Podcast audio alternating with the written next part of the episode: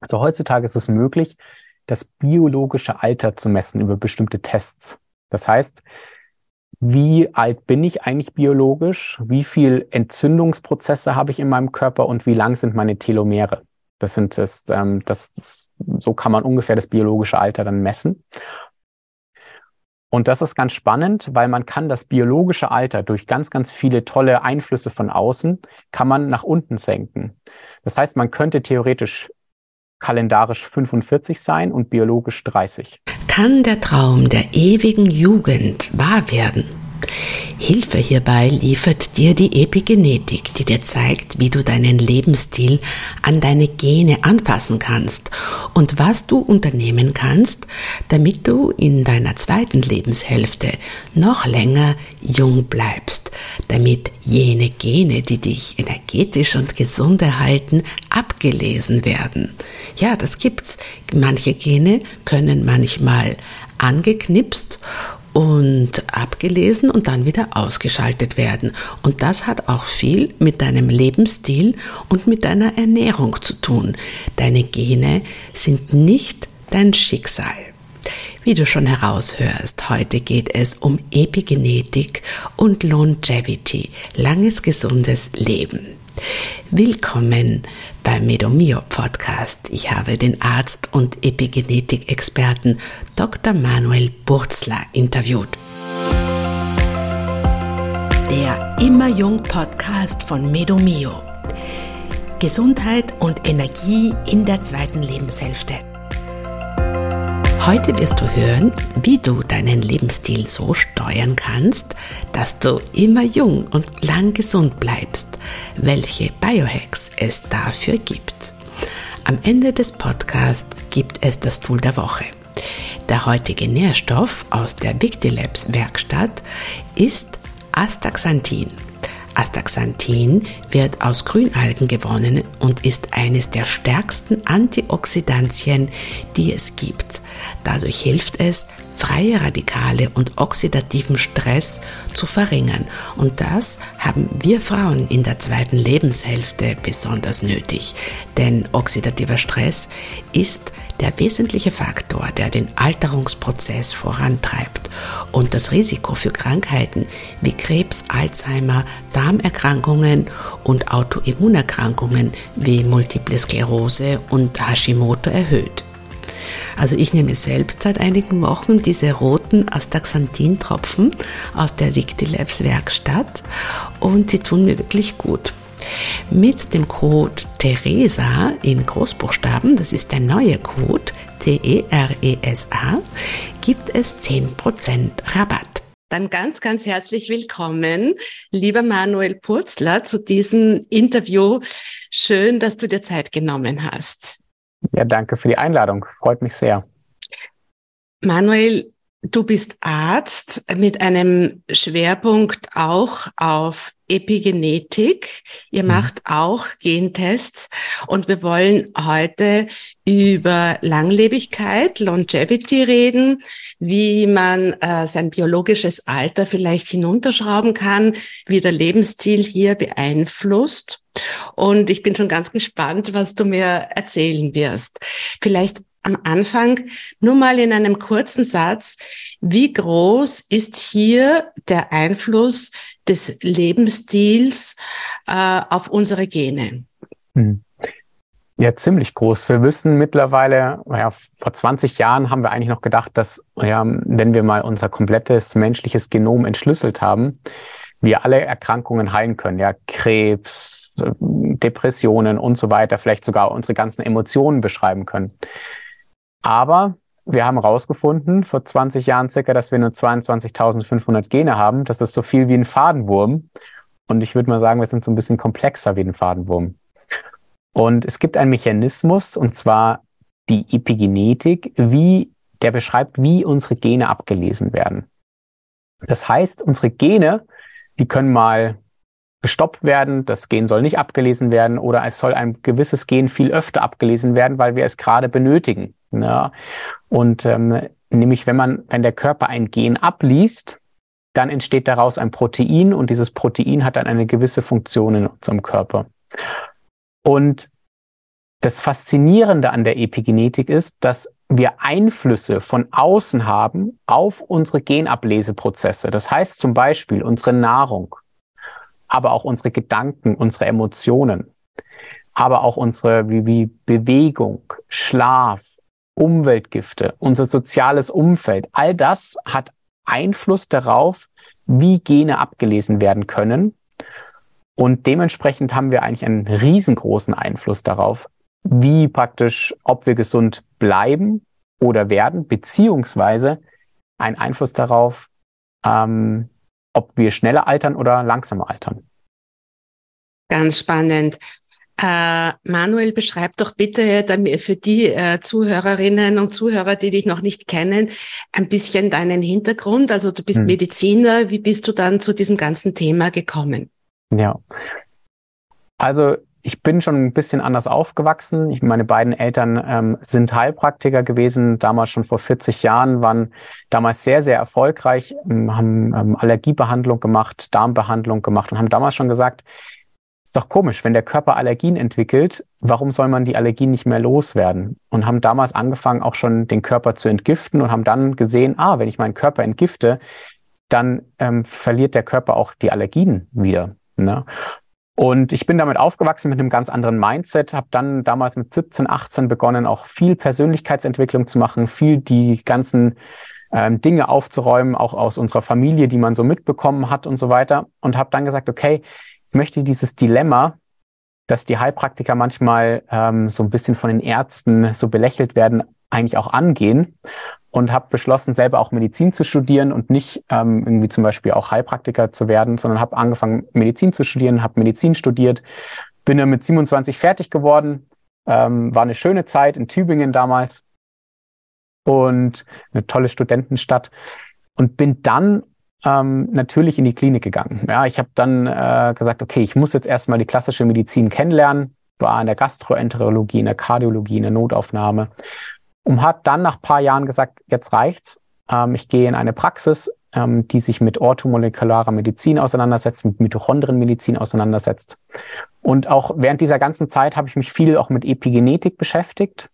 Warum? Weil für mich die Epigenetik so ein Schlüsselfaktor ist, der Persönlichkeitsentwicklung, Psychotherapie und alles Mögliche verbindet und beschreibt, warum das Ganze in unserem Körper wirkt wie es wirkt und sogar Gene anders ablesen lässt.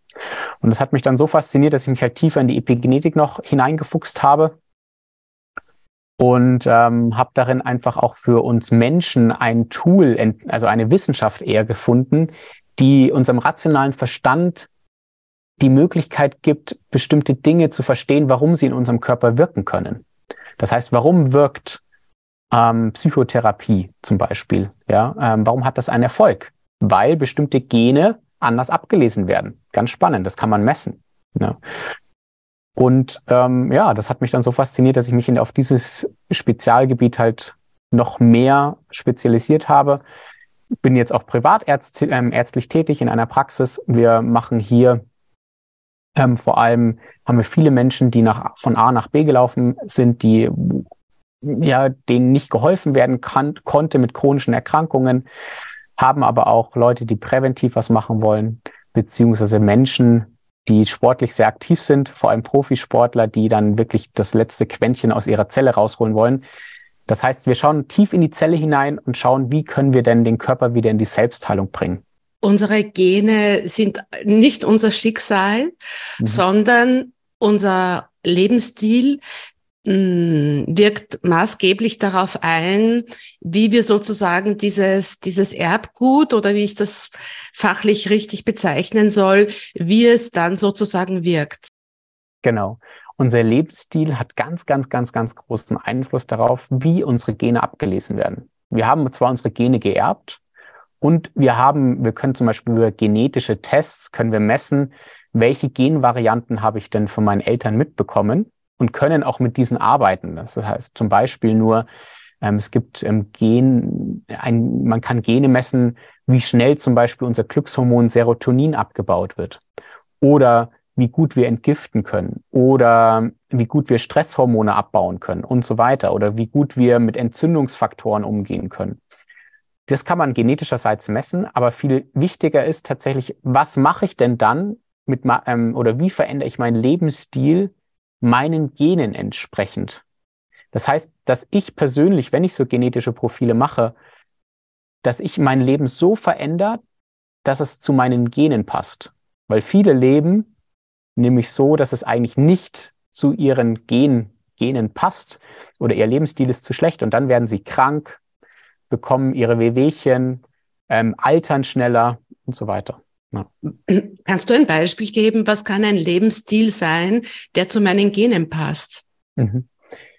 Nehmen wir mal an, jemand hat ein Compt-Polyformismus. Äh, Poly, äh, Polyformismus. Das heißt, ähm, oder ein, ein Compt-SNP. Ähm, das heißt, er kann Stresshormone langsamer abbauen, wie jemand, der das nicht hat. COMT ist ein Enzym, also dass, wenn das COMT-Gen abgelesen wird, wird das, äh, wird ein, ähm, entsteht ein COMT-Enzym. Und dieses COMT-Enzym baut Adrenalin, Noradrenalin und Dopamin ab. Und Adrenalin und Noradrenalin und auch Dopamin bringt uns in der Früh so in, wirklich in die Aktivität, ja, macht uns aktiv.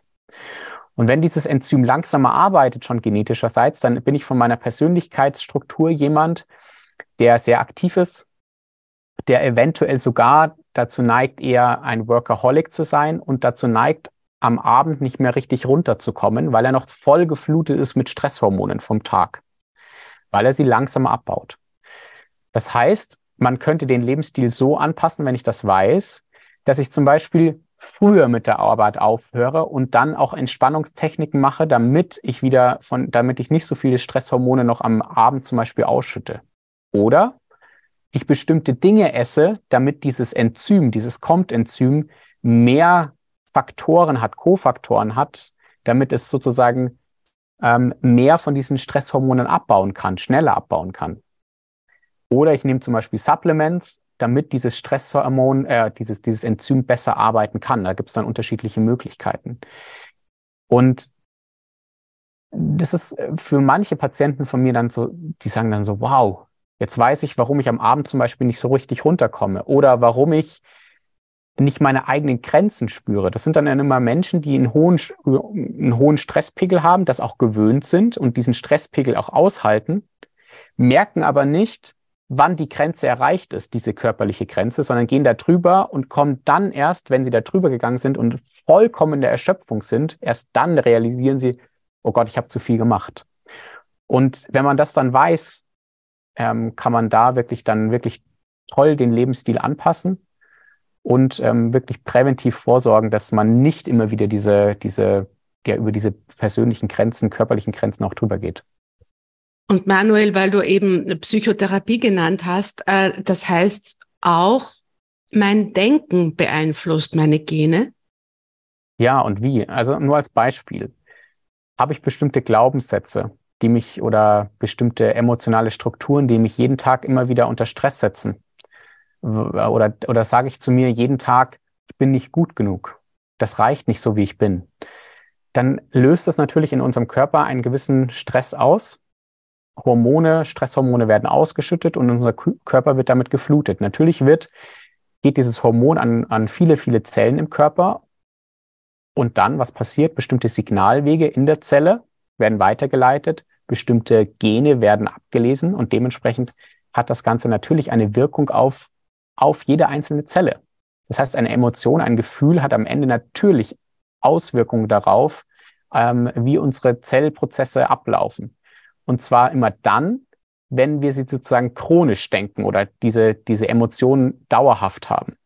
Verändere ich meine Emotionen oder meine Gedanken, ein Beispiel durch Psychotherapie oder durch Coaching, was auch immer, dann sieht man sogar, dass ähm, die Gene anders abgelesen werden. Man kann es heutzutage messen. Ja, man sieht dann, dass Methylgruppen anders gesetzt werden und Gene zum Beispiel gestoppt werden oder Gene wieder angeschalten werden zur, zur Ablesung. Wenn ich äh, gesünder werden will, dann heißt das ja dann doch, dass ich einmal in einem ersten Schritt bei meinen Gedanken und meinen Emotionen beginne. Das ist für mich, kommt eigentlich dann dabei raus.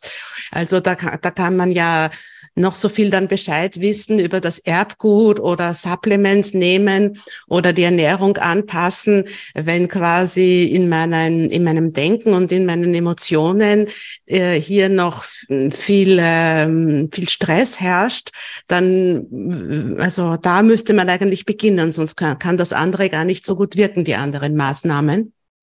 Genau, ich habe, mir fällt da immer wieder ein Patient von mir ein, ich habe bei demjenigen alles gemacht, alles.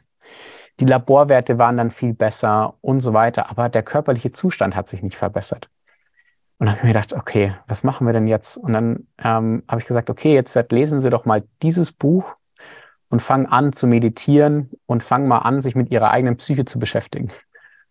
Und das kannst du dir nicht vorstellen. Nach, ich glaube, nach drei, vier Monaten kam er wieder zurück und war ein komplett veränderter Mensch und hat gesagt, alle seine Symptome sind jetzt besser. Ich habe ein Jahr lang rumtherapiert, ja, und habe einfach die Psyche nicht so richtig beachtet bei ihm. Ähm, und das war wirklich ein ganz, ganz großes Thema. Interessant. Wie äh, geht es nun, wenn wir jetzt also sprechen über Frauen in der zweiten Lebenshälfte? Ja. Ähm, was können jetzt äh, wir Frauen da tun?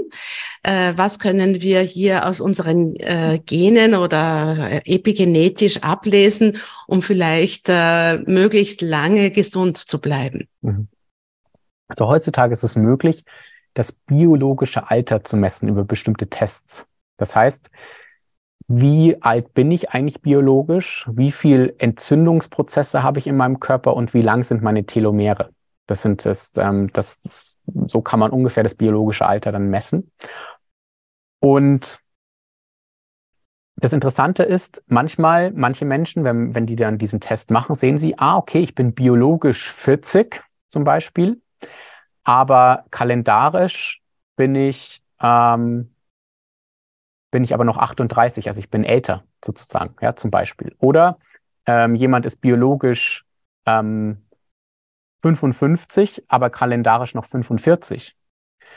Und das ist ganz spannend, weil man kann das biologische Alter durch ganz, ganz viele tolle Einflüsse von außen, kann man nach unten senken. Das heißt, man könnte theoretisch kalendarisch 45 sein und biologisch 30 im Körper. Das heißt, was kann man da machen? Also die wichtigsten Sachen sind, dass man lernt, und hier geht es um Wissen, ähm, lernt, welche Einflüsse habe ich auf meine Gene? Welche Einflüsse habe ich auf, meine, auf meinen kompletten Körper? Und das beginnt einmal bei bei der Psychoepigenetik nennen wir das. Also das heißt die Emotionen, Gedanken und so weiter. Das heißt Psychotherapie, Coaching, dass man sich hier die ganzen Dinge anschaut. Ja, seine eigenen Glaubenssätze, aber vielleicht auch die ganzen Traumata, die man eventuell auch hat, die auch einen, einen Einfluss darauf haben, auf das eigene Sein. Dann geht es um Nutri-Epigenetik. Das heißt, unsere Nahrung spielt eine ganz, ganz große Rolle. Ähm, das, das weiß jeder, aber viele wissen nicht, dass zum Beispiel in Nahrung MikroRNA zu finden ist. Und MikroRNA ist wie eine, das ist ein DNA-Schnipsel, der auch interferieren kann, interagieren kann mit unseren Zellen. Das heißt, in Nahrung finden wir nicht nur Mikro- und Makronährstoffe, also Vitamine, Mineralien, Fette, Proteine und Kohlenhydrate, sondern wir finden heutzutage tatsächlich auch Informationen, die ganz anders wirken können noch, mit unseren Genen reden können zum Beispiel. Ne? Und dann ähm, natürlich geht es um Bewegung. Ja, ähm, man sieht nämlich innerhalb von kürzester Zeit, dass auch Genschalter anders abgelesen, also an einem umschalten, wenn man nur sich 20 Minuten pro Tag bewegt. Dann geht es um Schlaf, qualitativ hochwertigen Schlaf und viele, da geht es nicht nur darum, lang genug zu schlafen, sondern qualitativ gut zu schlafen, denn guter Schlaf oder schlechter Schlaf, eher gesagt, beeinflusst über 700 Gene. Das heißt, hier geht es darum, Wissen sich anzueignen, wie bekomme ich denn guten Schlaf? Und dann geht es auch noch um das soziale Umfeld. Das heißt, wo, in welchem sozialen Umfeld leben wir? Wo arbeiten wir? Welche Partnerschaft habe ich? In welcher Familie lebe ich? In welcher Umwelt lebe ich? Ja? Ähm, ist die praktisch gut für mich? Und der letzte Punkt ist tatsächlich dann ähm, auch der, die äußere Umwelt. Das heißt, wie viel toxischen Dingen bin ich ausgesetzt? Wie viel Umweltgiften? Pestizide, Insektizide, ähm, Herbizide, ähm, Schwermetalle, Mikroplastik, ähm, Chemikalien, äh, Medikamenten und so weiter. auch das hat alles Einfluss dann darauf und dann entsteht so ein ganzes Fass. Ja. Und ähm, man darf sich dann, wenn man dieses Wissen sich angeeignet hat, dann darf man sich fragen, mh, hm, an welchem Schlüssel drehe ich am erst, äh, zuerst, was hat den größten Impact für mich? Wo habe ich am meisten noch zu tun? Weil manche Leute ernähren sich zum Beispiel schon mal relativ gesund, aber manche haben zum Beispiel eine toxische Beziehung. Oder manche sind total belastet mit Umweltgiften und da gehört eine ordentliche Entgiftung her. Das kann man alles messen heutzutage. Und dieses Wissen, ähm, das ist ganz, ganz wichtig, sich anzueignen für sich erstmal präventiv oder auch, wenn man krank ist. Genau. Ähm, wie kann ich denn das biologische Alter messen? Welche, welche Faktoren spielen denn da eine Rolle? Mhm. Also das ist ganz spannend. Es gibt jemanden, ähm, der vor einigen Jahren herausgefunden hat, es gibt bestimmte Methylgruppen auf der DNA. Und Was sind Methylgruppen? Methylgruppen ist eine chemische Gruppe, ein Kohlenstoffatom und zwei Wasserstoffatome. Und das setzt sich auf ein Gen zum Beispiel drauf. Und dann weiß der Körper, dieses Gen darf ich nicht mehr ablesen oder kann ich nicht mehr ablesen. Ist gestoppt. Ja, das wird nicht mehr abgelesen. Und es gibt ein gewisses Muster von diesen Methylgruppen auf unserer DNA, womit man heraus oder das zeigt, wie alt ich biologisch bin. Und das ist so der erste Punkt. Ja. Dann der zweite Punkt ist, wie, ähm, wie viel chronische Entzündung habe ich im Körper? Das ist der zweite Punkt. Und der dritte Punkt ist, wie lang sind meine Telomere noch? Telomere sind, kann man sich so vorstellen, unsere DNA ist geschützt und die Enden von unserer DNA sind wie beim Schnürsenkel zugeknotet. Also so wie am Schnürsenkel kennt man ja so ein Plastikding rum, damit es nicht ausfranst, der Schnürsenkel. Und sowas sind auch die Telomere. Und die Telomere werden aber von Jahr zu Jahr kürzer. Und das sagt auch aus, wie alt wir teilweise sind. Das heißt, diese drei Faktoren, wenn man sich diese drei Faktoren anschaut, kann man eigentlich sehr, sehr gut das allgemeine biologische Alter bestimmen. Das heißt, die Länge der Telomere hast du gesagt. Ja. Dann diese Methylgruppen. Genau. Und die, der Entzündungsfaktor im Körper. Ah ja, genau. Und das sind alles drei Dinge, die man ähm, mit einem Gentest ablesen kann. Es gibt mittlerweile Tests, ähm, die das alles zusammen machen. Man schaut sich sozusagen an, ähm, wie viel Entzündung habe ich im Körper wie viel, wie, sie, wie sieht es mit den Methylgruppen aus und wie lang sind meine Telomere. Das macht ein Test praktisch alles zusammen. Das ist ein Gentest oder das ist ein oder ein Blut, also ein, ein Man misst es im Blut, ähm, man gibt ein bisschen Blut ab ähm, und dann kann man das messen. Ja. Und wenn, wenn meine Telomere schon verkürzt sind oder übermäßig äh, verkürzt sind, was bedeutet das eigentlich? Ja, Früher hat man gedacht, dass man, dass der Körper die Telomere sozusagen nicht mehr verlängern kann. Heutzutage weiß man, es gibt eine sogenannte Telomerase und das ist ein Enzym, was unsere Telomere wieder verlängert. Und zum Beispiel Sport ähm, erhöht die Telomerase-Aktivität. Das heißt, durch Sport kann man seine Telomere zum Beispiel wieder verlängern. Aber auch andere Faktoren helfen dort. Ähm, zum Beispiel auch können wir unser biologisches Alter über sekundäre Pflanzenstoffe ähm, auch nach unten schrauben. Das heißt, ähm, sekundäre Pflanzenstoffe finden wir zum Beispiel in, in Obst und Gemüse. Ja, sowas wie, ähm, wie Resveratrol hat hier eine ganz, ganz tolle Wirkung. Ähm, aber auch andere Stoffe wie zum Beispiel aus, ähm, aus, aus der Mango oder aus dem Apfel. All diese, all diese Stoffe, die man dort drin findet, ähm, haben Einfluss darauf ähm, oder beeinflussen unsere Gene wie sie abgelesen werden und können dann das biologische Alter senken. Viel wichtiger aber ist, ähm, zu verstehen, was bringt mich denn eigentlich in die Alterung und in zwar in die schnelle Alterung. Die schnelle Alterung ist tatsächlich ähm, Entzündung im Körper. Umso mehr Entzündung ich in meinem Körper habe, umso schneller alter ich. Das sieht man auch an Menschen, die zum Beispiel eine chronische Erkrankung haben oder eine chronische Autoimmunerkrankung. Das sieht man, die altern viel schneller, weil sie eine dauerhafte Entzündung im Körper haben.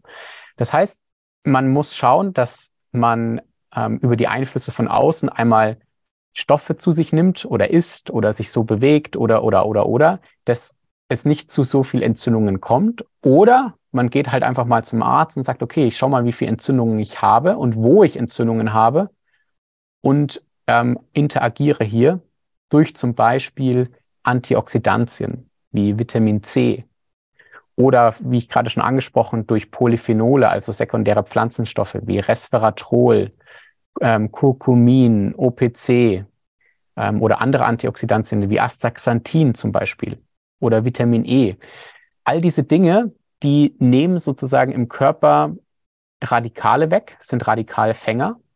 Und im Fettbereich zum Beispiel, ähm, im Fettbereich zum Beispiel sekundäre Pflanzenstoffe, Polyphenole oder im wässrigen Bereich dann zum Beispiel Vitamin C. Und heutzutage leben wir leider in einer Umwelt, wo wir ganz vielen Radikalen schon ausgesetzt sind. Unser Körper produziert selbst auch Radikale. Und meist reicht es sozusagen nicht aus, dass ähm, unser Körper selber Radikalfänger bildet, dass wir eigentlich von außen ganz viel Antioxidantien einnehmen müssen, damit wir nicht so schnell altern. Und wie kann ich dann wissen, welches Antioxidant äh, besser ist? Also ob das jetzt Astaxanthin oder OPC oder Resveratrol, wie entscheide ich das?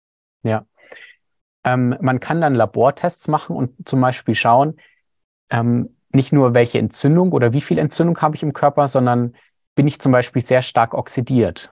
Ähm, Oxidation, vielleicht für die Zuhörer, ist, wenn eine Banane schwarz wird, dann oxidiert sie. Oder wenn ich eine Avocado aufschneide und sie braun wird, dann oxidiert sie. Wenn ich aber auf die Avocado Zitrone drauf träufel, ja, also praktisch Antioxidantien drauf tue, dann wird, bleibt die sozusagen grün. Und ähm, das ist das gleiche Prinzip im Körper. Unser Körper kann schwarz werden, kann oxidieren. Ähm, es gibt viele Prozesse im Körper, die auch zu einer Oxidation führen. Zum Beispiel, wenn unsere Mitochondrien, unsere Energiekraftwerke arbeiten, dann entstehen Radikale. Natürlicherseits. Und diese Radikale müssen weggefangen werden durch Antioxidantien. Und die produziert unser Körper selbst. Zum Beispiel Glutathion ist einer der Antioxidantien, die unser Körper selbst bildet.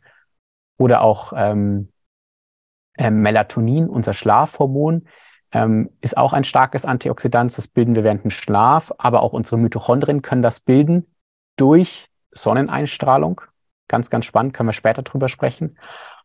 Und das heißt, unser Körper produziert eigene Radikalfänger, aber das reicht nicht mehr. Das heißt, ich kann einnehmen, dann, wie ich das gesagt habe, die ganzen Antioxidantien oder Polyphenole und ich kann labortechnisch messen, über Blutwerte, wie stark bin ich denn oxidiert? Über zum Beispiel das oxidierte LDL oder zum Beispiel über die Lipidperoxidation. Das oxidierte LDL zeigt mir das im wässrigen Bereich an im Körper und die Lipidperoxidation zeigt mir das zum Beispiel an, wie stark bin ich denn zum Beispiel im Fettbereich in unserem Körper oxidiert und wie stark ist zum Beispiel auch meine Zellmembran oxidiert. Das heißt, unser Körper ist ein Wunderwerk aus 50 Billionen Zellen circa und jede dieser Zelle hat eine Zellmembran. Und haben wir zu viel Oxidation im Körper, dann kann diese Zellmembran auch praktisch ja, Ra angegangen werden. Ja. Ranzig werden, nicht? Äh, Im, im genau. Fettbereich. Genau, ranzig werden, ja. Ranzig werden, was ja dann und Manuel, wie siehst du das dann mit dem Omega-3? Weil es heißt ja immer, äh, dass das Omega-3 so ein, ein ganz wichtiges Supplement ist, das man unbedingt ja. nehmen sollte, ähm, dass das halt ja einfach wirklich äh, aquatische äh, Fettsäuren, also dass das eben so, so wichtig ist. Mhm. Und jetzt, ich habe nämlich selber auch, ich mache gerade so eine Fortbildung zur Labordiagnostik und äh, da wurde das erwähnt, dass ja, wenn wir schon so ranzig sind, äh, dass man eigentlich zuerst, wie heißt das, dass man die, die, die, die Oxidation runterkriegen sollte, bevor ja. man beginnt, Omega-3 zu nehmen, weil uns das sonst womöglich gar nicht gut tut. Mhm. Genau. Also es ist so, wenn wir zum Beispiel stark oxidiert sind, was ich vorhin gesagt habe, und unserem Körper ganz viel Antioxidantien fehlen, dann schütten wir da oben Omega-3 obendrauf. Und es sind ja, Omega-3 ist eine ungesättigte oder sind ungesättigte Fettsäuren und dann oxidieren die und dann tut uns das nicht so gut. Das heißt, es macht durchaus Sinn, wenn ich Omega-3 einnehme, auch viele Antioxidantien einzunehmen, damit dieses Omega-3, was ich einnehme, nicht im Körper direkt oxidiert. Und unser Körper oder unsere Zellmembran ist ein Wunderwerk. die besteht aus unterschiedlichen Fettsäuren und Omega-3, EPA und DHA zum Beispiel, aber auch Alpha-Linolensäure ähm, ist ein großer Bestandteil davon. Und aus Fischöl oder Algenöl bekommen wir EPA und DHA. Und aus Leinöl, aus wirklich tollem Leinöl, ähm, immer frisches, da geht es um frisches Leinöl, bekommen wir Alpha-Linolensäure. Das bekommen wir nicht aus dem Fischöl oder aus dem Algenöl. Das ist wichtig zu verstehen, weil viele gehen, nehmen nur Fischöl ein. Und das ist nicht, das ist ein bisschen falsch, denn ein bisschen Leinöl braucht man schon auch, auch wenn der Körper aus Leinöl nicht EPA und DHA so viel bilden kann, aber er braucht trotzdem Leinöl, weil der Körper auch Alpha-Linolensäure benötigt, was in Leinöl drin ist. Deswegen gebe ich jedem von meinen Patienten ein Esslöffel Leinöl pro Tag, ein Esslöffel Fischöl pro Tag, also wirklich ein gutes Omega-3-Öl. Da muss man auch auf den Totox-Wert achten, also wie, äh, wie, wie stark, wie viel ist sozusagen, sind da gute ungesättigte Fettsäuren drin, also weil es kann ja auch sein, dass das Omega-3-Öl, was man da nimmt, schon ranzig geworden ist. Ja. Und dann kriegt jeder von mir auch noch ein Esslöffel Olivenöl pro Tag, zusätzlich zu der Nahrung oder Ölen, die er sonst so nimmt, weil auch einfach ungesättigte Fettsäuren wie die Ölsäure braucht der Körper äh, in der Zellmembran. Das fehlt vielen auch. Ähm, und dann teilweise messe ich dann immer noch, noch mehr die Zellmembran und schau, fehlt demjenigen sogar gesättigte Fettsäuren. Und dann kriegt derjenige vielleicht sogar noch Kokosöl. Mhm. Sehr spannend. Gut, und jetzt, um auf das biologische Alter und wie ich das hinunterschraube, zurückzukommen. Ähm, ja, das heißt, hier der Grad meiner Oxidation ist, ist wichtig oder, oder also so, so und, und auch eben wie, wie ranzig ich sozusagen innerlich in meinen Zellen bin. Und äh, ja, was noch? Genau, ähm, das sind die beiden Faktoren die wichtigsten Faktoren tatsächlich. Ähm, und dann gibt es auch noch andere Varianten oder was auch noch eine wichtige Rolle spielt, und zwar, wie viel Stresshormone habe ich in meinem Körper und wie gut kann ich diese abbauen? Also ich habe, wir haben ja vorhin darüber gesprochen, über das COMT-Enzym. Und dieses COMT-Enzym baut Stresshormone ab.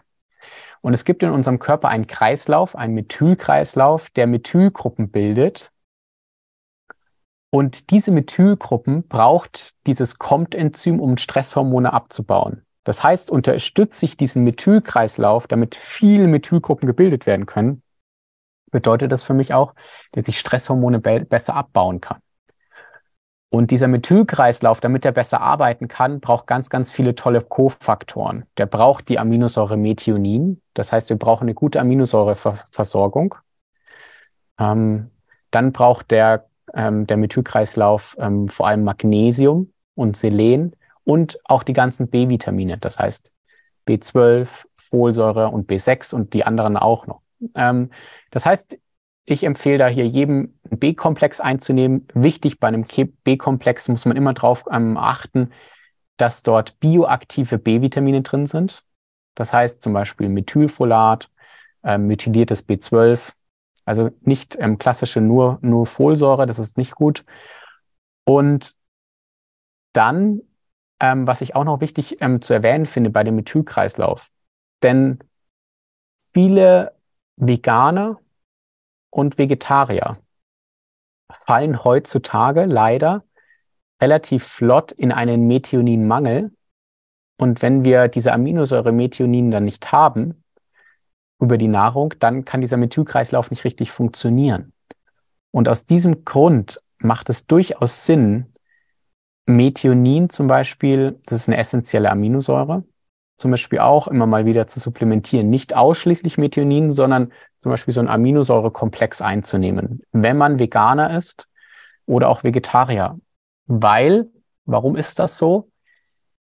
Weil im Verhältnis zu anderen Aminosäuren in vegetarischen Produkten oder veganen Produkten das Methionin fehlt, die Aminosäure, im Verhältnis zu den restlichen Aminosäuren, die man dann sonst so isst. Das heißt, im Verhältnis zu den restlichen Aminosäuren fehlt einem dann plötzlich das Methionin und dieser Kreislauf kann nicht richtig arbeiten. Und das ist einer der Gründe, warum Veganer häufig nach ein bis zwei Jahren krank werden. weil sie in einen Aminosäuremangel von Methionin geraten. Dafür haben sie mehr sekundäre Pflanzenstoffe, die Definitiv. wiederum auf, auf die Gene einwirken, wie du erklärt hast. Genau. genau. Also man muss einfach nur, ich sage nicht, ich bin nicht gegen Veganismus, auf keinen Fall, sondern ich finde es gut.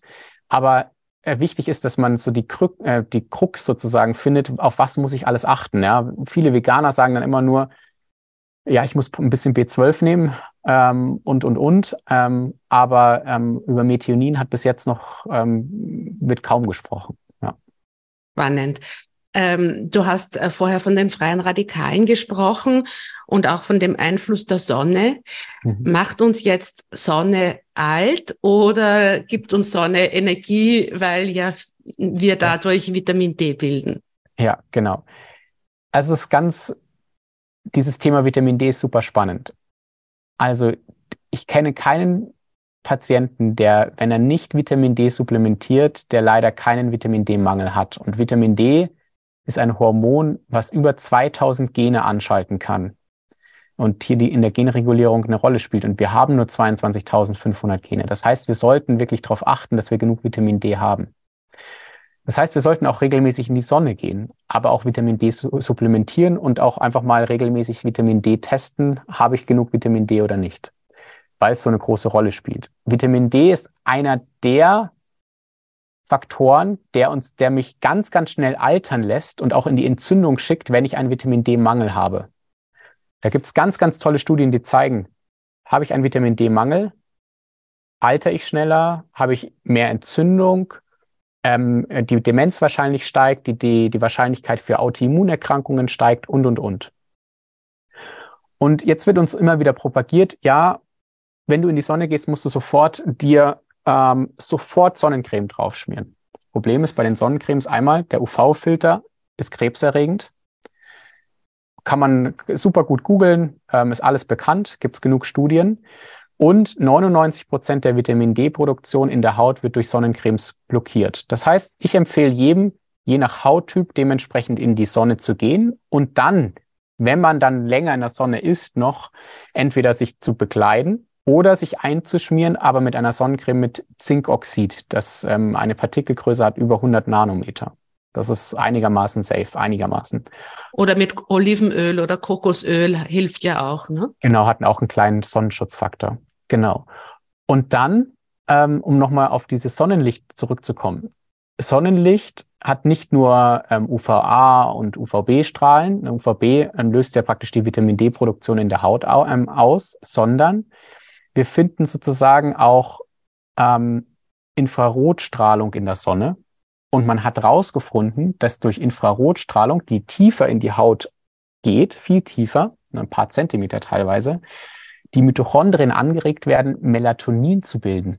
Melatonin eigentlich Schla unser Schlafhormon, aber man weiß, dass die Mitochondrien dieses Melatonin bilden als Radikalfänger, weil unsere Mitochondrien, wenn sie Energie bauen für uns, Radikale bilden, natürlicherseits, und diese Radikale müssen weggefangen werden und das macht das Melatonin, weil es ein starkes Antioxidant ist. Das heißt, die Sonne, die auf unsere Haut scheint, regt unsere Mitochondrien an, Melatonin zu bilden als, ähm, ja, als Antioxidant, damit die Radikale weggefangen werden. Und das ist auch einer der Gründe, warum es manchen Menschen viel, viel besser geht, wenn sie im Urlaub sind und Sonne bekommen und sich viel aktiver und entspannter, aber auch energiegeladener fühlen, weil ihre Mitochondrien besser funktionieren. Demnach, demnach müssten auch Schlafstörungen zurückgehen, wenn ich äh, ausreichend Sonnenlicht habe. Genau, ähm, das kennt man auch. Ja, Schlafstörungen gehen auch zurück.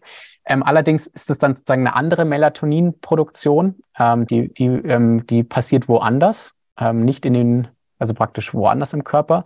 Aber trotzdem hat das sozusagen auch einen Effekt auf den Schlaf, definitiv, weil einfach die Mitochondrien nicht mehr so viele Radikale haben und der Körper weniger in der Entzündung ist. Weil wenn ich viele Radikale habe, ist mein Körper in der Entzündung. Und habe ich weniger Radikale, bin ich weniger in Entzündung und dadurch wird auch mein Schlaf einfach besser, weil Entzündung Einfluss hat auf meinen Schlaf. Letzte Frage, wie trägt denn unser Blutzucker äh, zur Alterung bei? das ist eine gute Frage. Ganz viel. Also mhm. wir müssen heutzutage einfach gucken, dass wir ähm, sozusagen Kohlenhydrate nehmen, die unseren Blutzuckerspiegel nicht so schnell nach oben schießen lassen. Das ist ja auch im Moment so ein Trend, dass man sich zum Beispiel ähm, so Blutzuckermessgeräte in den Arm reinrammt, sage ich immer. Genau, ja, super, genau. Und den Blutzuckerspiegel misst. Ja, und ähm, das ist durchaus sinnvoll, ähm, zu sehen, okay, we welche Nahrungsmittel ähm, lösen bei mir einen Blutzuckerpeak aus und wie viel Insulin wird dann zum Beispiel auch freigeschüttet, ähm, freigelassen. Und wie kann ich meinen Lebensstil verändern, damit nicht so viel Blutzucker oder dass meine Blutzuckerpeaks nicht so, nicht so oft so hoch sind, weil auch das zu Entzündung führen kann. Das ist immer wieder so ein Entzündungsschub. Und deswegen durchaus sinn, sinnvoll, diese Dinge, kann ich nur empfehlen ähm, das zu machen und einfach mal zu sehen, welche Nahrungsmittel lösen das bei mir aus.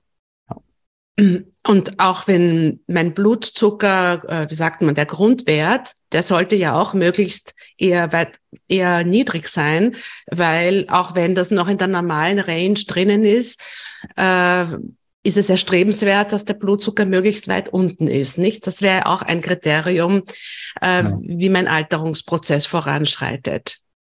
Genau, richtig. Ja. Gut, dann vielleicht kannst du abschließen, wenn wir das äh, noch einmal zusammenfassen, das mhm. Gespräch. Vielleicht kannst du noch einmal so die wichtigsten Tipps, wenn ich jetzt eben meine Frau in der zweiten Lebenshälfte bin und mein biologisches Alter hin, hinunterschrauben möchte. Was wären so die wichtigsten Dinge, die ich da tun kann? Mhm. Das erste ist, ähm, sich klar zu werden, wir sind ein Wunderwerk aus 50 Billionen Zellen und jede dieser Zelle hat eine Membran, eine Zellmembran und die gehört unterstützt. Das heißt, ein Esslöffel Leinöl, ein Esslöffel Omega-3-Öl, vielleicht sogar ein Esslöffel Olivenöl und eventuell sogar Kokosöl pro Tag ähm, sich zu gönnen.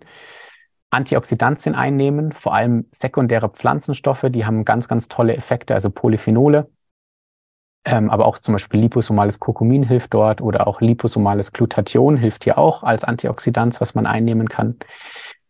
Man sollte die Mitochondrien unterstützen, indem man rausgeht zum Beispiel, Infrarotlicht auch bekommt, damit dort auch ähm, unser Schlafhormon in den Mitochondrien gebildet wird als Antioxidant.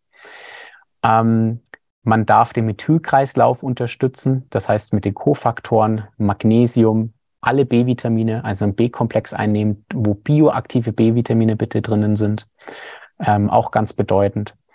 Ähm, genau. Und dann darf man auch so sich mal Wissen aneignen. Ähm, was kann ich denn noch tun, damit mein Schlaf besser wird? Damit ich vielleicht mein soziales Umfeld verbessere oder auch damit ich toxische Substanzen aus meiner Umwelt meide, damit ich nicht so viele Gifte in mich hinein bekomme oder auch wie Entgiftung zum Beispiel funktioniert. Denn heutzutage funktioniert nicht mehr nur noch Entgiftung durch Zeolit und ein bisschen Chlorella einnehmen, sondern es ist ein bisschen komplexer. Das hat früher vielleicht mal funktioniert, aber es heutzutage, um Gifte rauszubekommen aus dem Körper, ist es ein bisschen komplexer. Also da auch sich Wissen anzueignen. Und ein Thema, was wir noch gar nicht angesprochen haben, was auch eine Möglichkeit ist, was viel in Amerika aktuell gemacht wird schon, ist, dass man bioidentische Hormontherapie beginnt.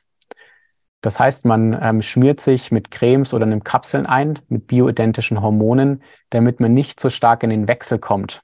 Denn wenn man in den Wechsel kommt als Frau, ähm, bedeutet das auch schnellere Alterung.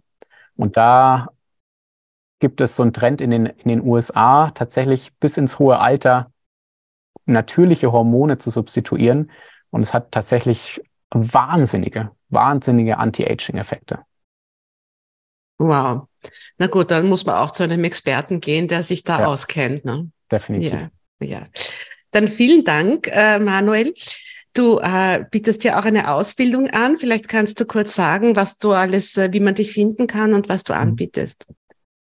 Genau. Ähm, wir bieten die Ausbildung zum Epigenetik-Coach an. Ähm, diese Ausbildung ist für Coaches, für Heilpraktiker. Wir haben auch ähm, Ärzte mittlerweile dabei. Wir haben schon über 1000 Menschen ausgebildet. Das ist eine richtig tolle Bewegung geworden. Also wirklich ganz, ganz, ganz ähm, tolle Bewegung. Und ähm, wir heißen Healversity. Das sieht man hier auch an meinem T-Shirt. Ähm, einfach entweder epigenetikcoach.de eingeben, dann kommt man auf unsere Webseite oder healversity.com. Und wenn man sich für die Ausbildung interessiert, hier ein Erstgespräch vereinbaren, einfach mal Informationen einsammeln. und wir starten dreimal im Jahr mit der Ausbildung.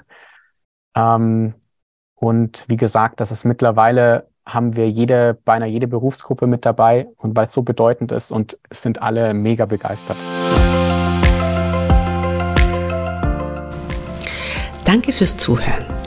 Wir verlinken die Kontakte zu Dr. Manuel Burzlers Healversity, wo ihr die Ausbildung zum Epigenetik-Coach machen könnt. Wir haben heute den Nährstoff Astaxanthin von Victilabs erwähnt. Und nun das Tool der Woche. Das Tool der Woche ist, versuche kurz bevor du satt wirst, aufzuhören zu essen. Kau lange und hör auf, bevor du satt wirst. Es ist erwiesen, dass äh, wenig Essen sozusagen länger jung hält, wie wenn du erst dann aufhörst, wenn du komplett satt bist. Probier das mal eine Woche und gib mir doch gerne Feedback, wie du dich dann fühlst. Auch für die Nebenniere. Wenn du zum Beispiel in einer Nebennierenerschöpfung bist, ist es total wichtig, äh, dass du sozusagen nicht zu große Essensportionen isst. Wenn du meine Arbeit an diesem Podcast unterstützen möchtest, hinterlass bitte eine Bewertung auf Spotify oder iTunes. Folge mir, dem Immer Jung Podcast, auf Instagram und verteile deine Lieblingsfolge in deinem Netzwerk, damit möglichst viele Menschen von den wertvollen Informationen profitieren. Wenn du einen Wunschgast oder Anregungen hast, freue ich mich, wenn du mir schreibst unter theresa.medomio.de. Bis bald!